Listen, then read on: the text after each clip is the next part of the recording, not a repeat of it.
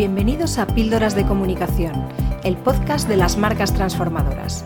Soy Noelia Perlacia, DIRCOM de la agencia Avance Comunicación y te voy a acompañar en este viaje por la comunicación corporativa para aportar visibilidad, notoriedad y confianza a las marcas.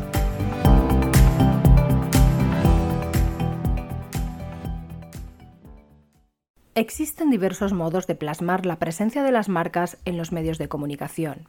En primer lugar, hay que distinguir entre formatos informativos y formatos de opinión.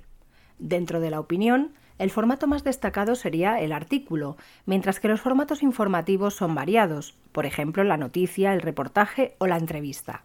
La forma más habitual en la que la empresa toma la iniciativa para enviar información a los medios es a través del envío de una nota de prensa o un comunicado.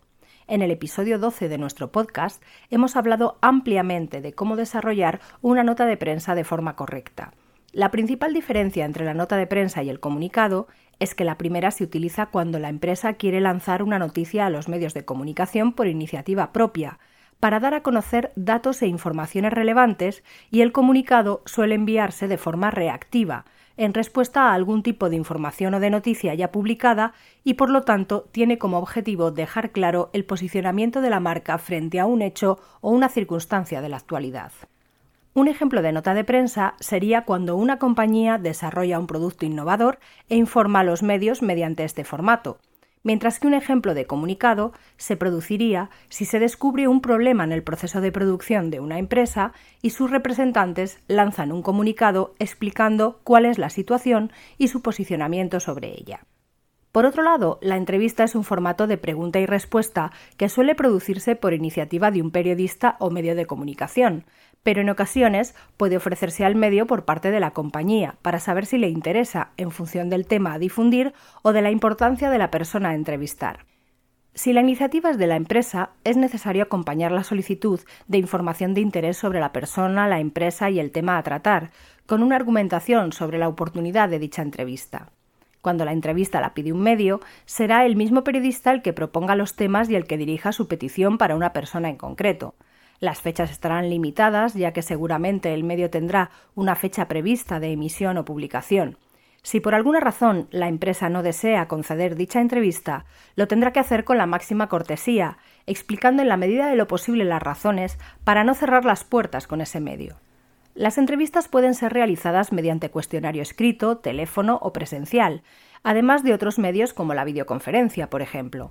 El método más flexible para las empresas es sin duda el cuestionario, ya que permite pensar y revisar las respuestas, mientras que en el caso de la entrevista telefónica o presencial no hay tanto margen.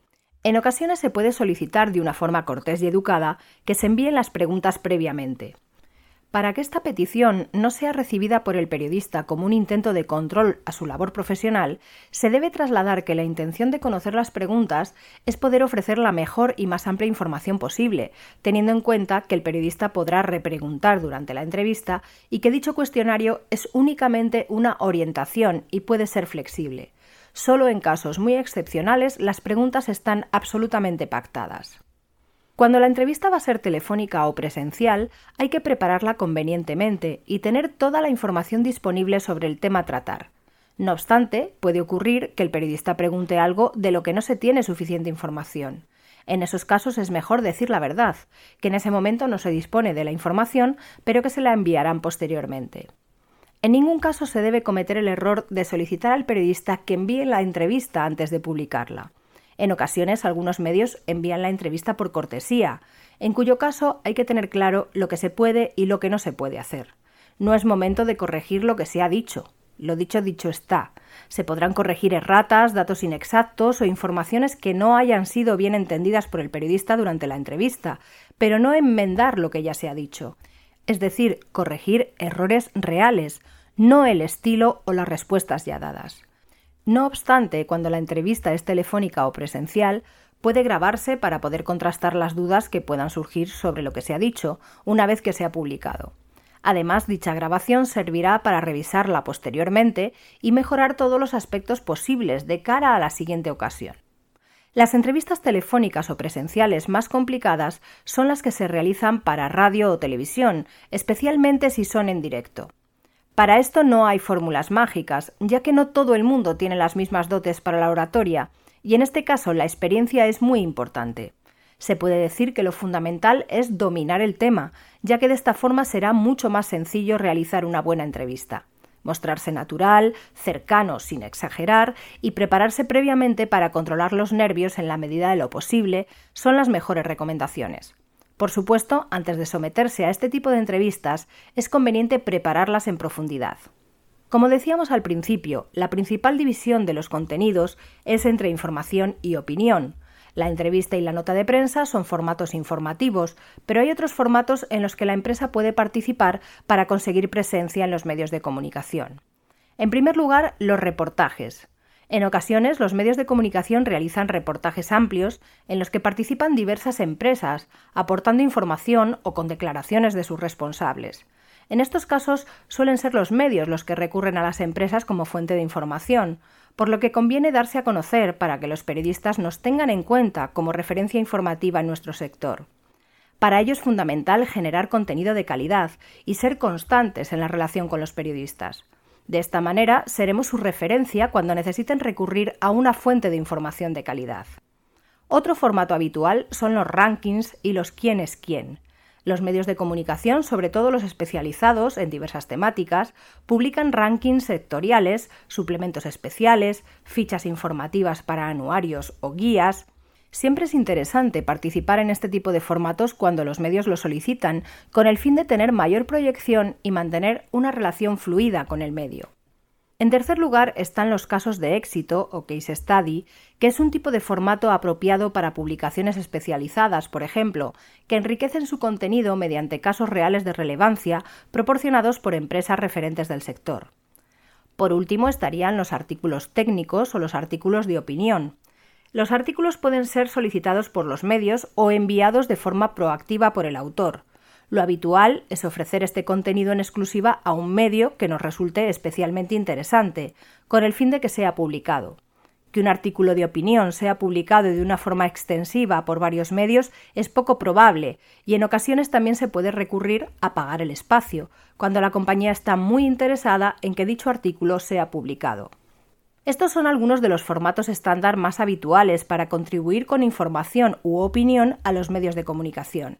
Sin embargo, en la comunicación también es fundamental la creatividad y la innovación. Un envío físico inesperado y original a los periodistas con muestras de producto puede ser, por ejemplo, una excelente forma de que el periodista hable de nuestra actividad. En ocasiones ocurre que las empresas no generan la suficiente información para mantener un contacto continuado, periódico y relevante con los medios. Pero es en estos casos cuando la creatividad es clave para poder crear acciones de comunicación que puedan generar atención por parte de los periodistas. Por ejemplo, lanzar una campaña o un vídeo corporativo de impacto. La organización animalista PETA lanzó una campaña en la que se hablaba de una supuesta colección de moda realizada con piel humana para concienciar sobre el uso de la piel de animales en la industria de la moda. Las imágenes eran muy llamativas e impactantes y sin duda provocan una reacción emocional importante, lo que fue suficiente para que algunos medios se hiciesen eco de esta acción. Otra fórmula es promover una encuesta o un estudio sectorial.